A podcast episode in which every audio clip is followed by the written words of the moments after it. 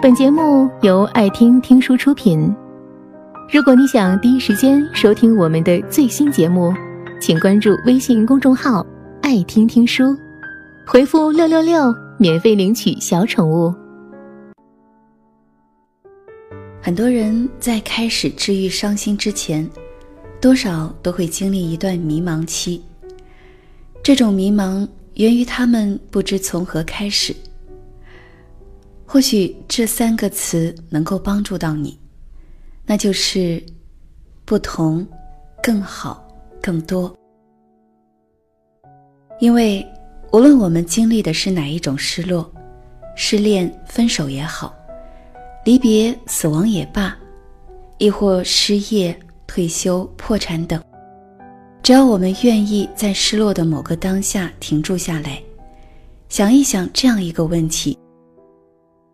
如果一切能够重来，我最希望哪里能有所不同，哪个地方能表现得更好，哪些方面有机会做得更多。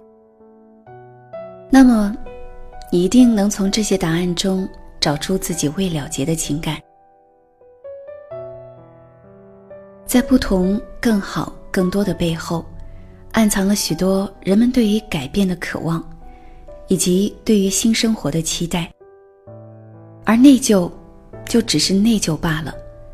它透露出更多的是后悔、自责、停滞、糟糕等负面感受。更多、更好，这三个词对于治愈伤心更有益处。它能帮助我们找到希望，知道自己需要在哪些方面做出改变，来优化自己的生活。而内疚却只会让我们沉溺在糟糕的感受和情绪中，并将自己的难过一股脑的归咎于过去经历的失落和不幸中。只要我们仍然认为自己心情不好，是因为遭遇失落，而某人或某事正是罪魁祸首时，就永远无法得到真正的治愈。我们经常会听到有人抱怨，自己的难过都是某人或者某事造成的。比如，很多人总会说：“某某某真快把我气死了，这件事把我一天的好心情都给毁了。如果他没有对我怎么样怎么样的话，我肯定比现在过得要好。”这些诸如此类的论调。我们经常会听到，甚至也常从自己的口中说出，就好像我们心情不好都是别人造成的，自己没有任何的责任。可是，若是细究起来，这些现象从小就开始，已经渗透在父母对我们的教育中。小时候，爸爸妈妈会经常对我们说这些话：“你今天的表现让我很高兴。”你会这么做，我感到很骄傲。小心不要惹你爸爸生气。当我们还是一个孩子的时候，就一再被告知，自己的行为会让父母产生一些情绪，而这些情绪会影响父母对我们的态度。比如，爸爸今天生气了，那么小小年纪的我们就会认为，一定是因为我们。或是我们做的某件事让他生气，所以他才会对我发脾气。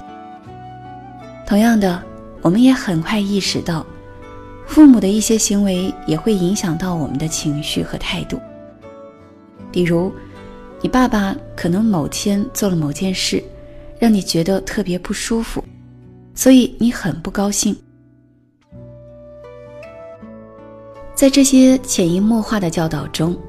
我们逐渐形成了一个认知，就是我们的很多情绪大多是别人造成的，跟自己没有太大的关系。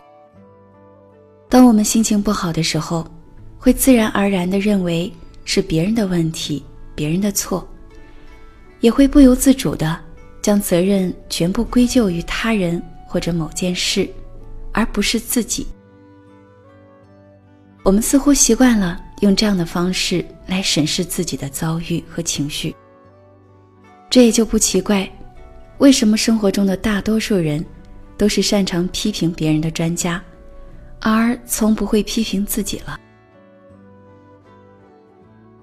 在我们很小的时候，都是通过影响式的学习，学到各种应对问题的方式，也是通过模仿父母的言行，来学着面对这个世界，处理各种各样的事情。对于大人们的很多行为，无论是正确的、错误的，我们没有任何鉴别和改变的能力，只顾着跟着学习。但不同的是。我们现在长大了，也逐渐意识到父母和其他大人的教导中存在很多的问题，导致我们在面对人生种种的麻烦时，也一直在用错误的方式来处理和应对。我的难过都是别人害的，这种错误的观念，它的危险在于，我们永远无法摆脱无辜的受害者的命运。不管我们遭遇了什么事情，你都会认定是别人的错，所有的问题都是别人的责任，是别人害了你，让你成了今天的样子，而不会去想，有没有那么一点点可能，问题出现在自己的身上，是不是自己做错了什么事情，现在的局面会不会是自己造成的？以受害者自居，这只会使问题越来越严重，痛苦不断的被放大，伤害也不断的加剧。我们可以用正确的方法来平复自己的伤痕，通过自己的努力来让自己得到治愈。首先，我们需要破除“我百分之百是受害者”的惯性想法，不再将矛头指向别人。也不再认定他人就是罪魁祸首，然后也是最重要的，你需要承担起自身治愈的责任，哪怕只是你为生活中的痛苦、失落、挫折承担起百分之一的责任。只要你愿意承担这百分之一的责任，你就踏出了治愈的第一步，就好像。是一把小小的钥匙，就能打开一扇大大的门一样。而这百分之一的责任，也一定可以帮助你打开你的思维，打开你的内心，帮助你踏上治愈之路。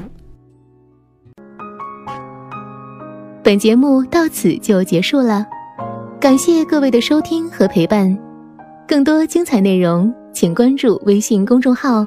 爱听听书，回复六六六免费领取小宠物，也欢迎你收听今晚的其他栏目。